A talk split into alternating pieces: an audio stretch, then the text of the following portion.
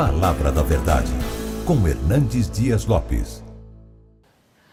É, convido você para abrir então sua Bíblia comigo, Marcos 16, versículo 15. Marcos 16, versículo 15. E agora eu não vou fazer uma exposição bíblica, eu vou tratar de um tema, de um assunto. Que bom, Ronaldo, te ver, hein?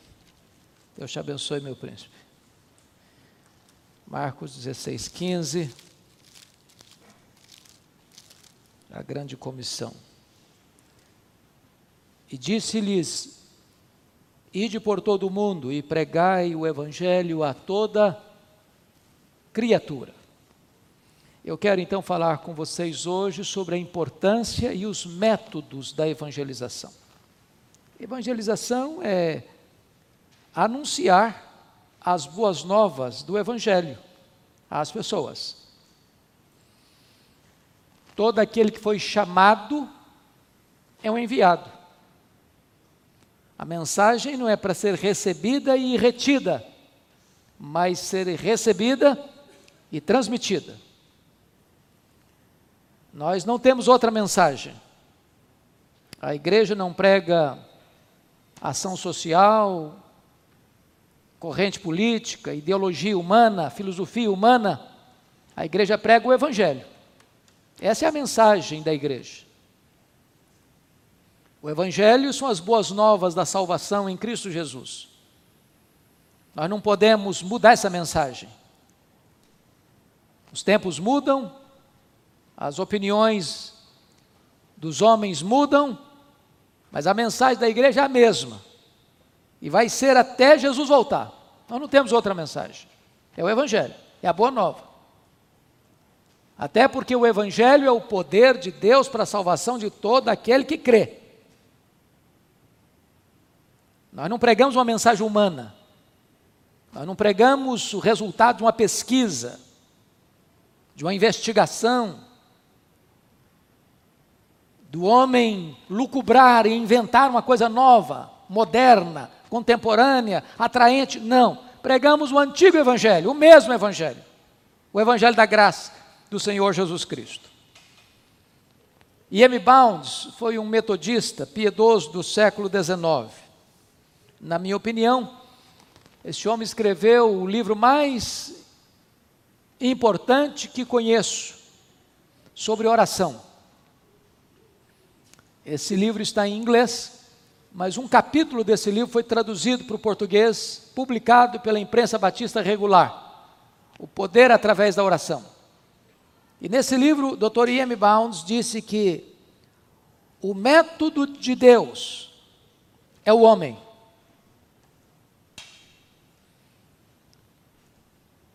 E ele disse ainda: Deus não unge máquinas, Deus não unge métodos, Deus unge homens. Ainda ele disse: Nós estamos à procura de melhores métodos, e Deus está à procura de melhores homens, mulheres, cheios do Espírito Santo. É claro que a estratégia da evangelização requer a penetração de todo mundo requer a mobilização de toda a igreja, requer a utilização de todo o método legítimo e correto. Em outras palavras, nós não precisamos usar truques e nem podemos. Armadilhas. Não. O evangelho precisa de truque para atrair as pessoas. É por isso que Toda igreja que procura uma espécie de gatilho, de truque para atrair as pessoas, buscando novidades para atrair as pessoas, elas precisam ter muita criatividade. Porque todo gatilho de armadilha ou de novidade para atrair gente tem prazo de duração, prazo de validade. Eu costumo dizer que é como chiclete. Todos nós gostamos de. Hoje não se fala chiclete mais, né? Na minha época era chiclete, hoje é outras coisas mais sofisticadas. Você bota na boca, mastiga docinho, gostoso. Daqui a pouquinho está mastigando borracha. Passa o efeito. Obrigado, príncipe. Mas a palavra de Deus, irmãos, é sempre viva, sempre atual. Não escutem os arautos do engano dizendo para você: não, a Bíblia precisa ser atualizada. Estamos em pleno século 21. Temos que adequar a Bíblia às novas realidades. Por exemplo, nós estamos vivendo uma tendência mundial, mundial, dessa questão da ideologia do gênero.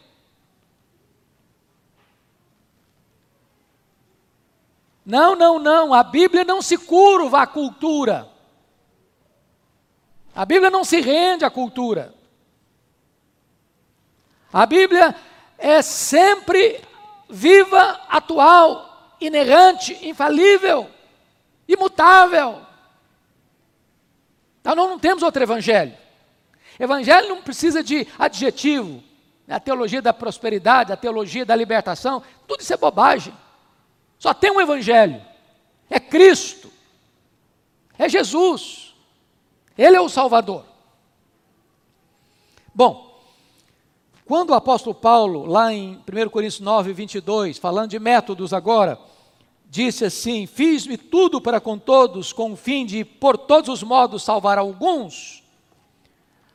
Paulo não está recomendando duplicidade, ele está recomendando flexibilidade. A mensagem é imutável. Os métodos podem variar. Então há dois perigos quando se trata de evangelização. O primeiro deles é mudar a mensagem. A mensagem não pode ser mudada, nem adocicada, nem tornar-se mais palatável para agradar a opinião desse ou daquele. A mensagem é a mesma. Sempre a mesma. Agora, o outro perigo é engessar os métodos. Você pode variar os métodos. Então, gostaria de pensar com vocês aqui inicialmente sobre os métodos de Cristo. Cristo usou vários métodos, de acordo com as circunstâncias. É. Por exemplo, quando Nicodemos o procura de noite, lá em Jerusalém, tecendo-lhe os maiores encômios, os maiores elogios. Tu és mestre, vindo da parte de Deus. Ninguém pode fazer os sinais que tu fazes se Deus não for com ele. Nicodemos era um mestre, era um teólogo, era um membro do sinédrio. E Jesus Cristo, sem entrar pelas vielas da vaidade, porque recebeu elogios, foge do tema de Nicodemos, diz, Nicodemos, em verdade te digo, que se tu não nasceres de novo, não podes ver o reino de Deus. Se tu não nasceres da água e do Espírito, não podes entrar no reino de Deus. Importa-vos nascer de novo. Porém, quando Jesus estava falando para o paralítico de Betesda, 38 anos em cima de uma maca, talvez mal cheirosa, esquálido, caquético, talvez com o corpo com algumas feridas, com a esperança morta. Jesus não disse para ele, necessário te nascer de novo. Talvez ele pudesse pensar, não, não quero não. Já estou cansado dessa vida, nascer de novo para sofrer outra vez, não. A pergunta foi outra, a abordagem foi outra. Queres ser curado? Queres ser curado? Jesus começa de onde a pessoa está para apresentar a ela a solução. Por exemplo, quando Jesus vai encontrar com Zaqueu,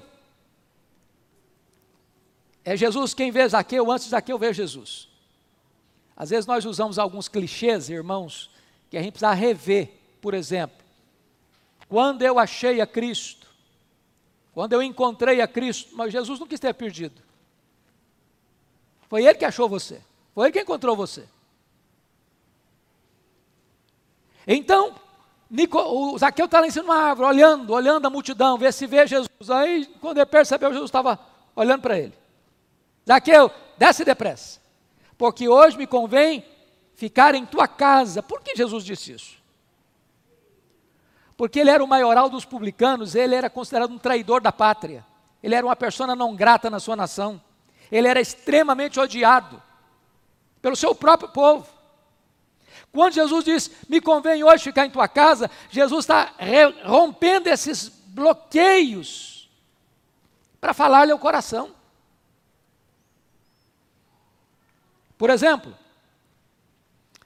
quando aqueles homens escribas, fariseus, trouxeram aquela mulher apanhada em flagrante adultério e jogaram na, na presença de Jesus, diz: A lei ordena que tais pessoas sejam apedrejadas, e tu que dizes?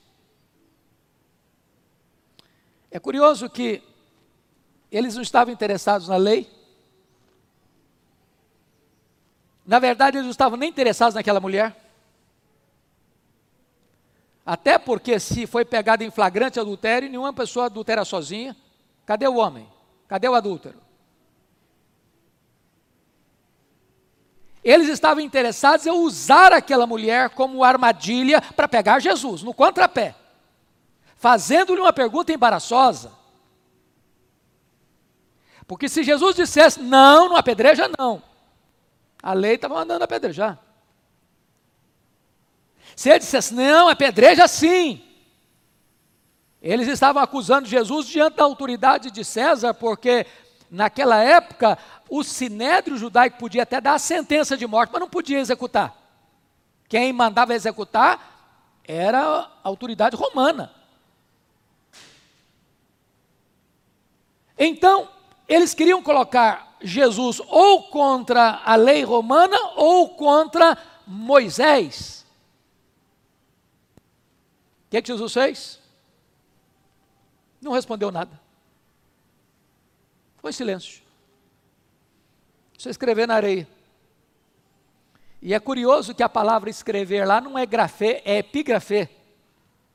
Dá a impressão que Jesus estava escrevendo com o dedo assim, no chão, na poeira, no ladrilho do templo, em letras garrafais, talvez os pecados daqueles acusadores.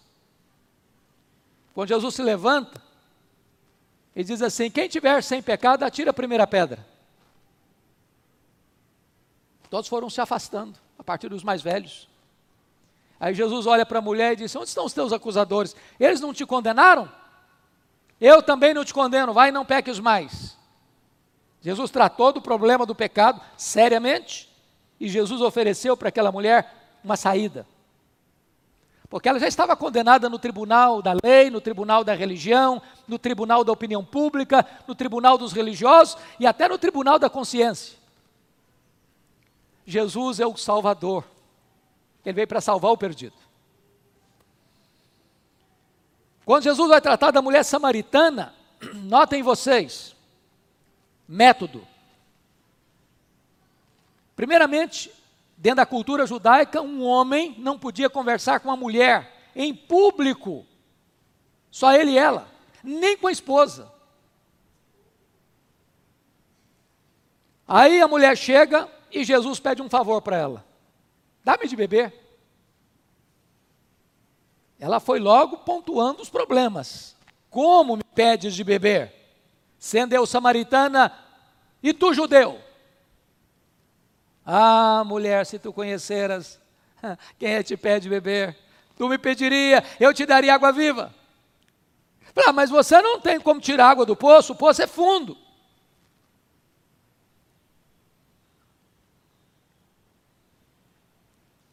Daqui a pouquinho Jesus vai lá e chama o teu marido. Por que Jesus falou isso? Para provocar sede no coração dela. Quer dizer, eu não tenho marido. É claro que você não tem. Você já teve cinco. Já passou por cinco divórcios. Mas esse que você está morando agora não é teu marido, não. Vejo que tu és profeta. E a conversa vai se desenrolando e ela muda de assunto. Ah, não, mas aí estão dizendo aqui na minha cultura que é, nós adoramos no Monte Gerizim, mas vocês adoram em Jerusalém. Jesus tem que ensinar para minha filha, não é onde, é como. Não é nem aqui, nem em Jerusalém. Deus não procura adoração, Deus procura adoradores que o adorem em espírito e em verdade. E a mulher então diz: Ah, quando chegar o Messias, vai nos instruir sobre essas coisas todas. Eu sou, eu que falo contigo. E a mulher largou o seu canto, foi para a sua cidade, pregou para a sua cidade, e a multidão vem para ouvir Jesus, e depois eles disseram: agora não é por aquilo que ela falou, não, é por aquilo que nós estamos ouvindo e vendo. E ali os samaritanos vão usar a expressão que ele é o salvador do mundo. Notem vocês que Jesus precisou quebrar algumas barreiras para falar que essa mulher samaritana, a primeira barreira, barreira do cardápio era a cidade de Sicar. Sabe o que significa a palavra Sicar? Cidade dos bêbados, dos borrachos. Um judeu não comia pão de samaritano, era pão imundo. E Jesus manda os discípulos dele comprar pão na cidade dos bêbados, quebrando protocolos culturais. Depois, quebra a barreira racial, a mulher era samaritana. E ele judeu. Depois quebra a barreira cultural, ela era uma mulher, e Jesus fala com ela. Depois quebra a barreira, a barreira religiosa, Monte Gerizim, Jerusalém. Depois quebra a barreira moral, ela tinha passado por vários divórcios, e agora estava morando com um homem que não era seu marido. Por que Jesus faz tudo isso? Para construir um caminho de acesso ao coração dela para fazer o quê? Pregar o Evangelho. Começa onde a pessoa está. Sensibilidade cultural. Por exemplo, quando Jesus mandou aqueles 70, de dois em dois, Jesus disse o seguinte: coma de tudo que for posto na mesa. Não é que Jesus está preocupado com cardápio, com comida. Jesus está preocupado com sensibilidade cultural. Há dois anos eu estava pregando em Angola, em Luanda. E no último dia que eu estava retornando, já fui ao seminário presbiteriano. E o pastor, que é presidente lá do concílio da, da, da de Angola, disse para mim o seguinte: os missionários que vêm para cá, para pregar para nós, não vestem a nossa roupa, não comem a nossa comida, e querem pregar para nós. O que, é que ele pontuou? Ele não disse que os missionários não pregavam o evangelho para eles. Ele disse que os missionários que estavam lá não eram sensíveis à cultura deles. E você não pode permitir que um problema cultural seja um entrave para você pregar o evangelho. Ilustro. Paulo foi radicalmente contra circuncidar Tito diz: não, não pode, não pode. Por que, que ele diz não pode? Porque a ideia era teológica por trás, que você, se você não se circuncidar, você não pode ser salvo. Está lá em Atos 15, verso 1 e verso 4. Mas Paulo mandou circuncidar Timóteo. Ô oh, Paulo, você não está tá contraditório, não? Você não está se contradizendo, não? Não. Porque circuncidar Timóteo não tinha conteúdo teológico, era cultural. Se isso vai tirar a barreira cultural para você pregar para os judeus, Timóteo, pode circuncidar, problema não. O que importa não é nem a circuncisão, nem a não circuncisão, mas é ser nova criatura em Cristo. Então, para você pregar o Evangelho, você tem que derrubar barreiras culturais, para que não crie dificuldades para você levar a mensagem do Evangelho. Quais foram os métodos que Jesus usou? Primeiro, deixa eu, antes de falar do, do método de Jesus, vamos fazer uma pergunta aqui. Qual o método de evangelização que nós devemos adotar? Nós não podemos sacralizar um método. Esse é o único método. Não. Esse é bom, esse aqui também é bom, aquele ali também é bom, esse aqui também é oportuno, aquele ali também vale a pena. Nós não sacralizamos método. Nós não mudamos o quê? A mensagem. Então, Jesus usou, por exemplo, a evangelização pessoal. Irmãos, tem 35 entrevistas pessoais de Jesus registradas nos evangelhos. É o tete a tete, é o olho no olho.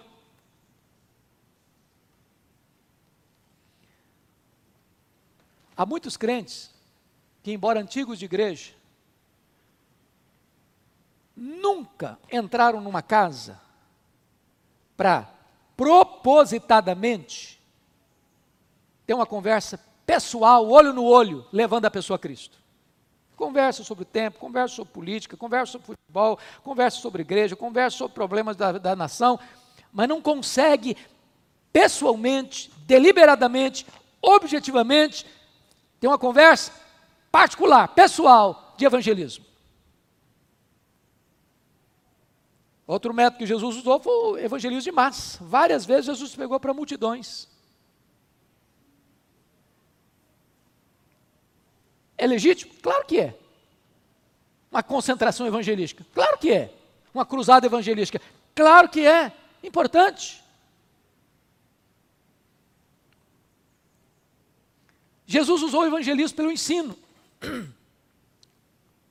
O chamado Sermão do Monte é um exemplo disso. Eu gosto muito de Mark Lloyd Jones, quando ele diz o seguinte: toda mensagem bíblica é evangelística. Você está dando um assunto, ah, isso aqui é doutrina, não, isso aqui é evangelismo. Não. Se você está ensinando uma doutrina bíblica, você está evangelizando também. Você fala sobre Deus, você fala sobre a trindade, você fala sobre o pecado, você fala sobre a redenção, você fala sobre a justificação pela fé, você fala sobre a, a graça salvadora, você fala sobre a vida eterna, você fala sobre as bem-aventuranças eternas, a condenação eterna. Isso é evangelismo. Você, ensina, você evangeliza pelo ensino. Pelo ensino. Mas ainda, Jesus usou, por exemplo, a chamada evangelização informal e a formal. A informal, eu diria para você que é a mulher samaritana. A formal foi quando ele mandou de dois em dois, entrando nas casas. Com isso eu quero dizer o seguinte: que evangelização é estilo de vida. E também uma agenda de ação da igreja pressupõe que você, no dia a dia, na dinâmica da sua vida, você evangeliza. E pressupõe que a igreja tem programas específicos de, também de evangelização. Uma coisa não anula a outra. Jesus usou as duas coisas. Agora preste atenção nas estratégias de Jesus. Eu gosto demais e eu quero citar duas aqui. Primeiramente, quando Jesus disse assim para Pedro: quando Pedro, ah, diante do primeiro milagre lá em Lucas 5, daquela pesca milagrosa, Pedro, convencido do seu pecado, disse para Jesus: Senhor, afasta-te de mim, eu sou um pecador. E Jesus Pedro, pois a partir de hoje eu te farei o quê? Pescador de homens. Deixa eu fazer uma pergunta aqui: quem, quem, quem é pescador aqui? Tem algum pescador aqui entre nós? Pescador que pesca assim com frequência? Não é possível, não é possível que ninguém goste de pescar aqui. Quem já pescou assim, na beira de rio, assim, varinha lá, pescar lambari? Todo mundo já fez isso, né, gente? Então, a primeira coisa que você faz, eu tive, eu, eu, eu deixa eu contar uma história engraçada. Eu fui recentemente ah, para o Mato Grosso. E o irmão que me acolheu lá ah, me levou, pastor, eu vou levar o senhor para fazer uma pescaria me levou para o local onde os turistas vão pescar profissionalmente. Pegar centenas de peixes, de quilos de peixe, peixe lá de 30 quilos. E eu botei minha roupa, falou, me ensina esse negócio de ver como sei pescar. Levou um profissional para me acompanhar. E eu segurando a vara, falou, vai pegar um peixe de 30 quilos daqui a pouco. E eu estou lá esperando, e mosquito comendo, vivo. E eu não peguei nem sombra de peixe. Não, hoje não está. Amanhã não vão voltar. Voltei no outro dia, nem beliscar minha isca, beliscaram. Mas não é possível. Aí eu fui para a fazenda dele e falei, pastor, agora não é possível. Vou levar o senhor num poço, Onde jogou, pegou. Então, bora. E a Mariana foi comigo, nunca tinha pegado uma vara de pescar. O abençoado do peixe pega na vara dela e eu voltei sem pescar. Falei, não é possível. Aí eu voltei a segunda vez. Fui no rio, nada. Ah, bom, no, no segundo dia no poço, primeiro bicho que fisga na minha isca foi a tartaruga. Peguei uma tartaruga. Falei, não é possível. Aí acabei pegando mais dois tambaquis, um de 8 quilos, um de 3,5 kg e tal. Bom, mas o certo é que, para você pescar, você precisa saber o quê? O tipo de peixe que você quer pegar e a isca certa para cada peixe. O lugar certo para cada tipo de pescaria. Eu não sou especialista, mas os especialistas dizem isso. Tem a isca para esse peixe, tem a isca para aquele outro peixe, tem a hora de pegar esse peixe, tem o local de pegar esse peixe. Significa o que é isso? Estratégia. Tem hora que o peixe está querendo beliscar, tem hora que não. Lá na minha época de viver na beira do Rio Doce, aliás, Rio Doce não, Rio Cricaré, sabe o que a gente fazia? Fazia um poço. Jogava milho, jogava milho, jogava milho, e os piau, piau vem. E aí a gente armava uma gaiola, botava uma espiga de milho lá dentro. No outro dia podia ir lá, certeza tinha um peixe lá dentro. Estratégia. Estratégia. Nós precisamos de quê para evangelizar? De estratégias. Estratégia não significa mudar a mensagem, não. A mensagem é imutável. Imutável. A abordagem é diferente, dependendo da pessoa, dependendo do lugar, dependendo do contexto. Sensibilidade cultural, gente, isso é tão importante. Nós precisamos estar atentos a isso. Bom, mas Jesus usou um outro método de evangelismo e aqui penso que pega, pega, pega a gente de frente. Lá em Atos 1,8 é a agenda evangelística da igreja. Recebereis poder ao descer sobre vós o Espírito Santo, sereis minhas testemunhas, tanto em Jerusalém, como em toda a Judéia e Samaria e até os confins da terra. Então a agenda de Jesus é uma agenda centrífuga e não centrípeta.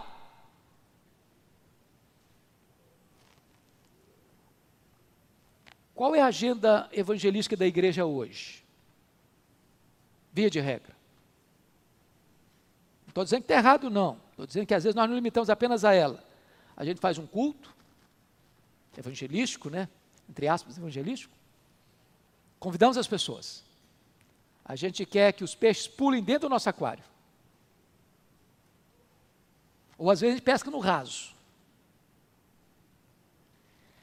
Quando nós deveríamos ir lá no mar, profundo, lançar as nossas redes. Lá onde as pessoas estão. Nós queremos que elas venham a nós. A ordem de Jesus foi o contrário, nós vamos a eles. Deixa eu lhes dar uma questão missionária agora. Se você ler Paulo atentamente, Paulo aproveitava as portas abertas e Paulo não arrombava as portas fechadas. Por exemplo, você manda um missionário para um determinado lugar onde está bem fechado. Aí o cara passa lá 20 anos, aí ele vem dar um testemunho para a igreja. Meus irmãos, eu criei uma escolinha de futebol e já tem quatro alunos, depois de 20 anos. Ele não pode nem falar de Jesus direito, ele está dando aula de futebol. É válido, é válido, mas é uma agonia isso. Eu não sei se você se incomoda com isso, eu me incomodo demais. Enquanto você tem outros países, como eu fui agora, como disse para vocês, em Angola, a porta está escancarada. Se aborda uma pessoa na rua falando de Jesus, ele quase te dá um abraço, tão feliz que fica. Eu mandei 30 mil livretinhos desses que vocês conhecem cada dia. Irmãos, vocês precisam ver a alegria de uma pessoa receber um cada dia daquele, como se fosse uma criança recebendo uma bala doce. E aí nós mandamos missionário para o lugar que está fechado, e o lugar que está aberto, você não manda missionário.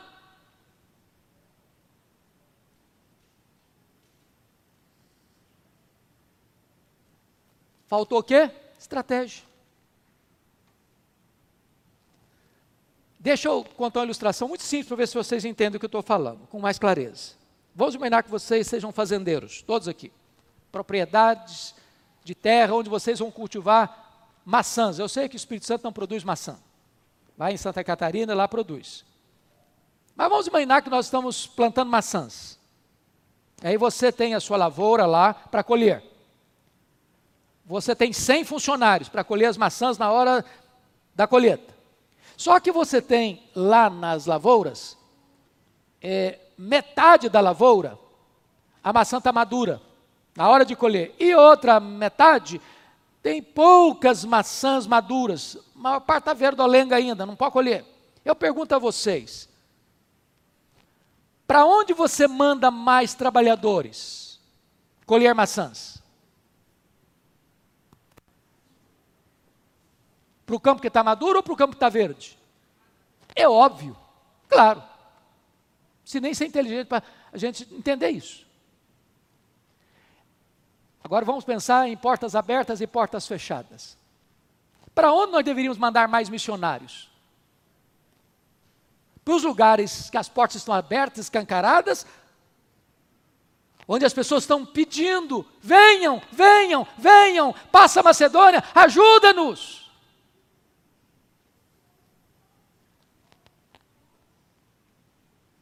Só voltando para Angola,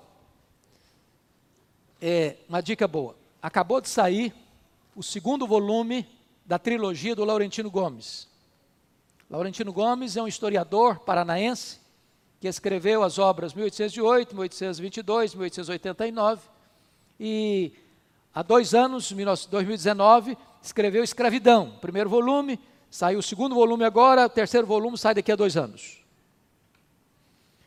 E Laurentino Gomes, nesse livro dele, Escravidão, volume 1, vai contar a história dos 6 milhões de escravos que vieram para o Brasil, dentre esses, dentre esses, mais de 60% de Angola.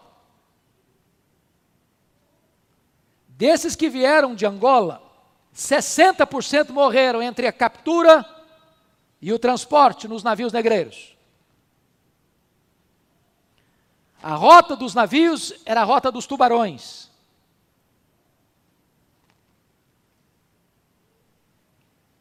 Quando chegava aqui, outro trauma. Porque às vezes chegava o pai, a mãe, um filho, aí um comprava o pai, outro comprava a mãe, outro comprava o filho. Estou lhes dizendo isso para dizer que entendo que o Brasil tem uma espécie de dívida moral e espiritual com Angola. Se a igreja não aproveitar essa porta aberta, sabe o que está acontecendo lá?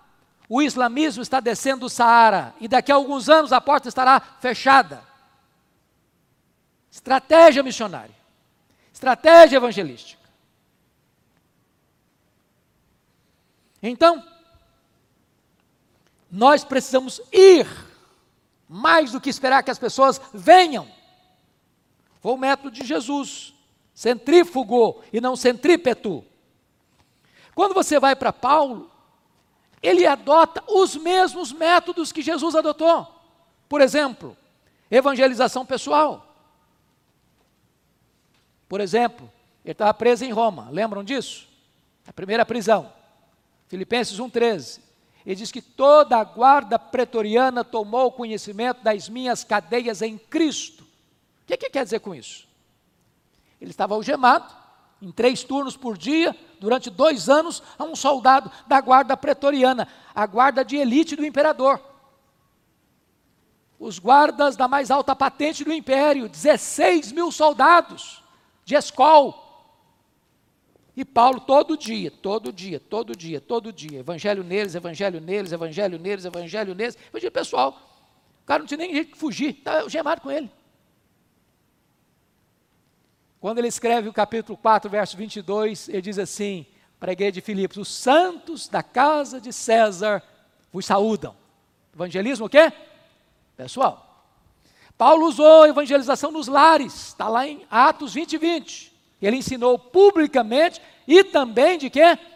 De casa em casa. Aliás, irmãos, nota de rodapé. Nossa igreja está começando esse projeto, eu espero em Deus que a gente avance nesse projeto Escutem bem o que eu vou lhes dizer. A maioria das igrejas que está crescendo no Brasil e no mundo de forma consistente, não abre mão dos chamados pequenos grupos, de transformar os lares em agências missionárias. Foi assim na igreja primitiva. Aliás, não tinha templo. Igreja primitiva não tinha templo. Reuniu nas casas. É só estudar, por exemplo, a história de Priscila e Áquila, onde eles chegavam, abriam uma igreja na casa deles. Em Éfeso, em Corinto, em Roma. Evangelização através dos lares. Evangelização através da apologética. Veja bem,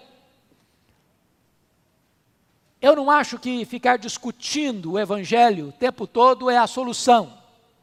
Eu gosto muito de uma expressão do Mark Lloyd, Mark Lloyd Jones, não, do Dr. Uh, Charles Haddon Spurgeon, pastor Charles Haddon Spurgeon. Ele diz o seguinte: o evangelho é um leão. Você não precisa defender um leão, basta soltá-lo. Pregue-o. Pregue o evangelho. Ele é o poder de Deus. Agora, é claro que chega a hora da apologética, da defesa da fé. Você vai enfrentar uma heresia como? Através da apologética. É só ler o Evangelho de João. Por que, que o Evangelho foi escrito? Para defender a fé cristã de uma heresia chamada gnosticismo. O que, que foi a primeira carta? A defesa da fé diante do perigo que estava de um ramo do gnosticismo chamado rebionismo, que falava que Jesus não vem em carne, que o Cristo tomou o Jesus lá no batismo e abandonou o Jesus lá na cruz. Aí João diz: não, aquele que não confessa que Jesus não veio em carne é o anticristo. Defesa, apologética. Não é isso que Pedro diz lá na primeira carta, capítulo 3,15? Você tem que estar preparado para dar razão da esperança que está em você? Está pronto. Nota de rodapé de novo aqui. Estatisticamente, irmãos, 50% dos filhos dos crentes que entram nas faculdades estão abandonando a sua fé. 50%. Por quê? Porque não tem base. Porque não estudam. É por isso que a escola bíblica dominical é tão importante. Mas não fica só aqui, não. É lá dentro de casa que a coisa acontece, é lá no lar que a coisa acontece. Deixa eu lhes dizer algo mais chocante agora. Eu estava semana passada em Belo Horizonte, fui pregar numa igreja, e o pastor que me convidou chamou alguns líderes de Belo Horizonte para almoçar comigo na casa dele. E um dos pastores, que tem um trabalho muito intenso com juventude, disse assim para mim: Pastor Hernandes, até alguns anos, o ponto crítico da família e da igreja era lidar com os adolescentes. Tinha que preparar o adolescente para entrar na faculdade. Problema hoje não é adolescente mais não. A fase crítica agora não é a adolescência, é a fase de 4 a 9 anos. É aqui que o mundo está investindo na meninada. Se você não trabalhar essa faixa etária, quando chega na adolescência, a vaca já foi para o brejo. A pergunta, ou as perguntas dos meninos de 9 anos hoje, chocam a gente. Você pensa que são crianças, eles estão lá na frente. E o mundo fazendo a cabeça deles, a escola fazendo a cabeça deles. Então, irmãos, é fundamental que a gente invista nas crianças, nos juniores. Bíblia na veia deles. Base da fé, porque senão eles não vão suportar essa onda perigosa que está batendo contra eles. Paulo usava, por exemplo, a evangelização nas sinagogas. Tem gente que diz, não, mas é o judaísmo mesmo, é, a igreja primitiva era no sábado mesmo que adorava. Nada disso, nada disso, nada disso, nada disso. Quando Paulo ou Jesus ia nas sinagogas, até porque, com respeito a Jesus, a igreja passou a adorar no domingo em virtude da ressurreição de Cristo no domingo. Mas com respeito ao apóstolo Paulo, ele ia para a sinagoga, por quê que ele ia na sinagoga? Porque a sinagoga eram a cabeça de ponte para Paulo alcançar as pessoas. Onde estavam reunidos o quê? Judeus e gentios prosélitos. O que é um gentio prosélito? É um gentio que abandonou o paganismo, abandonou, sua, abandonou suas crenças e abraçou o judaísmo, estudando a lei. Aí o que que Paulo fazia nessas sinagogas? Abria as escrituras e dizia o seguinte: esse Messias que eu anuncio, é esse aí que o Velho Testamento está apontando. Este Messias aí é o Jesus. Claro que ele ia na sinagoga, porque era uma espécie de cabeça de ponte já de alguma pessoa que acreditava já na palavra de Deus, no Antigo Testamento, e que só precisava agora mostrar para ele que aquele Jesus prometido, aquele Messias prometido é o Cristo da história. Por isso ele usava a sinagoga. Mas se você perceber, Paulo usa salões seculares, como Atos 19, 9. Ou seja, irmãos, os nossos estudantes, e aqui eu dou uma palavrinha para os nossos estudantes aqui de escola secundária, ensino, ensino, ensino o quê? Ensino médio, faculdade. Para você abrir um grupo de estudo bíblico lá na faculdade. Aproveita esse momento. É só você pensar no Clube Santo de Oxford, que foi responsável, humanamente falando, por um grande avivamento na Inglaterra. Usar a escola. Usar as fábricas. Você tem uma empresa? Estabeleça lá na sua empresa um devocional com seus funcionários. Chama os pastores da igreja para ir lá de vez em quando, dá uma palavra evangelística.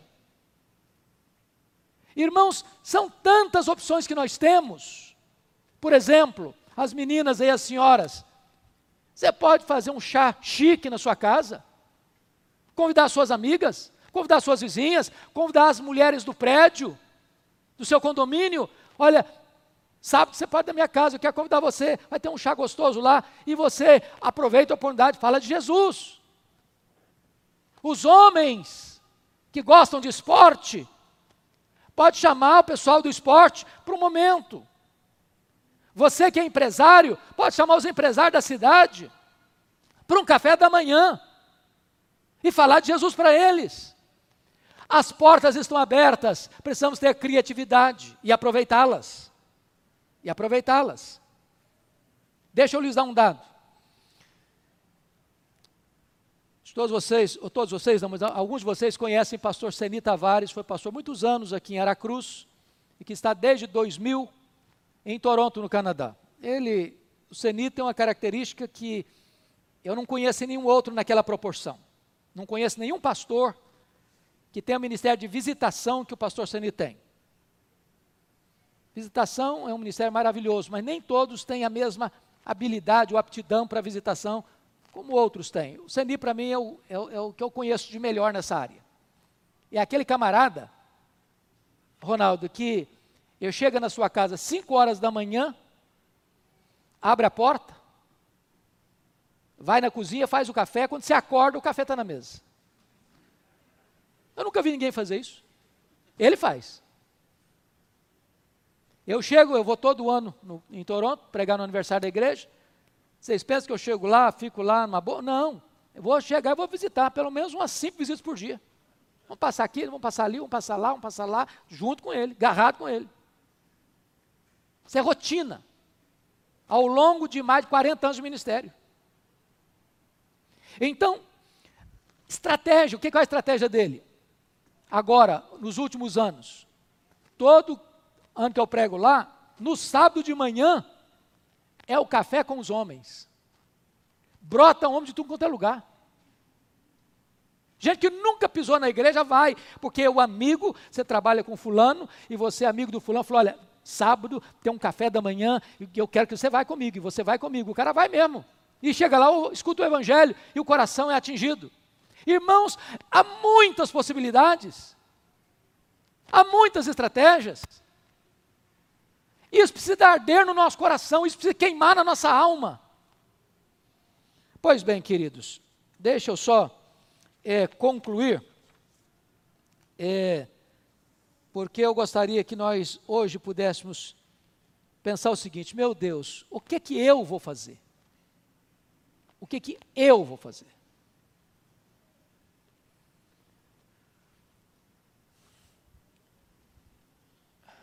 A minha conversão, embora tenha sido criado numa igreja evangélica desde o berço, aconteceu na adolescência.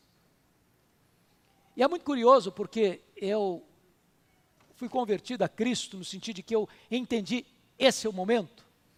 Eu estava sozinho, numa casa, pasmem vocês. Liguei uma radiola, uma vitrola, não sei como é que é o nome, e botei uma música, Comecei a dançar, pular sozinho. Eu estava na época do rock and roll. Eu estou lá pulando. Depois da escola bíblica dominical. Quando de repente, eu não escutei essa voz, mas aqui dentro, ardeu meu coração. E foi isso. Você está por fora. Você está vazio. Isso não preenche o seu coração. Isso não faz sentido para você. Naquele momento, uma convicção de pecado e, ao mesmo tempo, uma doçura do perdão de Deus, e ali eu me rendi a Cristo. Fui fazer minha profissão de fé sozinho. Tinha ninguém mais no grupo para fazer profissão de fé comigo. E eu comecei a ler a Bíblia, eu tinha fome da Bíblia. Domingo à tarde, eu saía sozinho, em Nova Venécia, para os bairros. Batia na porta. Posso entrar? Posso orar com vocês? 70% das pessoas abrem uma porta. E eu falava de Jesus.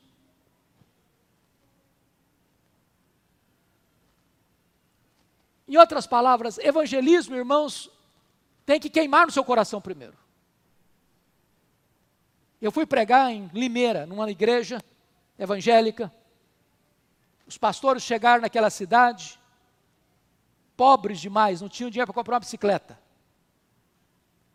A igreja hoje, com as suas congregações, são 40 igrejas, mais de 40 mil membros. A igreja sede com 12 mil membros. E eu fui perguntar para o pastor, que já é um senhor idoso, e disse o seguinte: qual o segredo, pastor? Ele disse: Nós gastamos a sola dos sapatos. Todo dia. Saímos de porta em porta.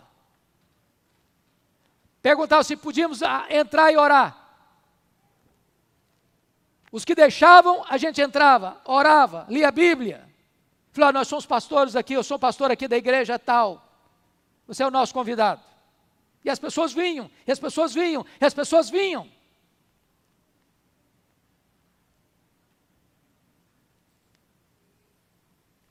Vocês sabem que hoje trabalho também na Igreja de Pinheiros, em São Paulo. Quando eu fui para Luz para o Caminho, pastor Arival me convidou, disse, pastor Hernandes, eu quero que você venha me ajudar. E eu disse para ele, vamos começar um trabalho então na segunda-feira? Toda segunda. Botamos um nome, Conexão com Deus. Acho que muitos de vocês conhecem. Aquele programa tornou-se o celeiro da igreja. Porque desde há 10 anos que começamos, sempre foi mais de 50% das pessoas que frequentam não são da igreja. E a pessoa vem, escuta o evangelho, se converte a Cristo e fica na igreja. As opções são muitas, as portas estão abertas. E nós precisamos aproveitá-las. Ontem o presbítero Luciano disse algo que foi muito importante. O pastor Hernandes, não basta ser apenas uma agenda. Isso precisa ser o nosso estilo de vida, isso tem que queimar no nosso coração. Porque evangelismo, irmãos, começa, a, no ponto de vista do tempo da igreja, lá no pátio, lá no estacionamento como os nossos irmãos recebem a pessoa que chega lá para estacionar o carro. Ela precisa entender que ela chega ali no pátio, no portão, já tem alguém para abraçá-la. Ela, ela, entra, já tem alguém para acolhê-la. Ela sai, alguém vai procurá-la para falar do amor de Deus ou para ser quem é você, por que você está aqui, que bom que você está aqui, o que, que podemos fazer para servir você. A igreja precisa acolher isso, acolher as pessoas. Eu tenho pregado em muitas igrejas, vocês sabem disso. E eu falei hoje para o Luciano uma coisa que me impressiona. As chamadas comunidades hoje, tem hora, tem lugar que você chega e que você fica até constrangido. Porque quando você entra com o carro lá no estacionamento e a pessoa percebe que você é o visitante, eles reservam a melhor vaga do estacionamento para o visitante. A melhor vaga. Não, você é aqui. É você é o estacionamento VIP. É para o visitante. Aí você anda mais um pouquinho, uma placa, uma pessoa segurando um cartaz. Você é bem-vindo. Jesus ama muito você. É uma alegria ter você aqui. Aí você anda mais um pouquinho na porta da igreja, outra placa. Alguém segurando. Que bom que você está aqui para adorar a Deus conosco. Quando você vai para o culto, há uma alegria em receber você. Quando você sai, tem alguém para abraçar você. E aí o pastor disse o seguinte para mim: é impossível a pessoa vir aqui e não ficar. Essa semana eu escutei de uma pessoa assim.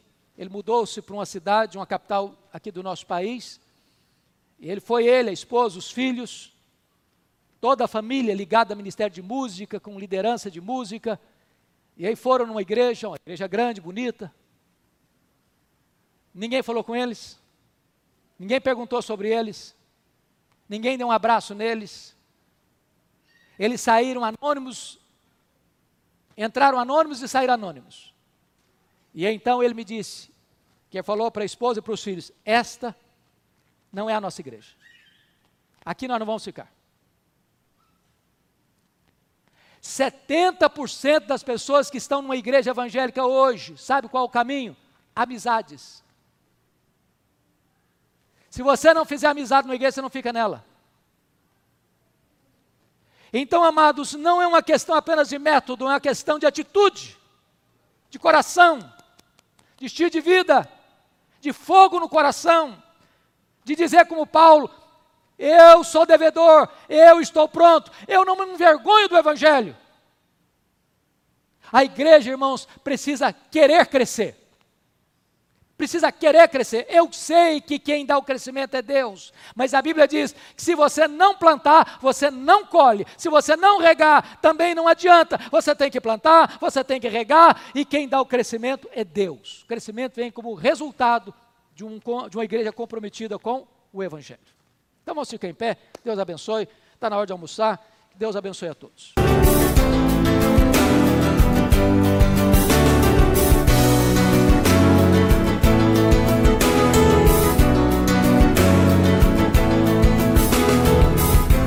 Palavra da Verdade, com Hernandes Dias Lopes.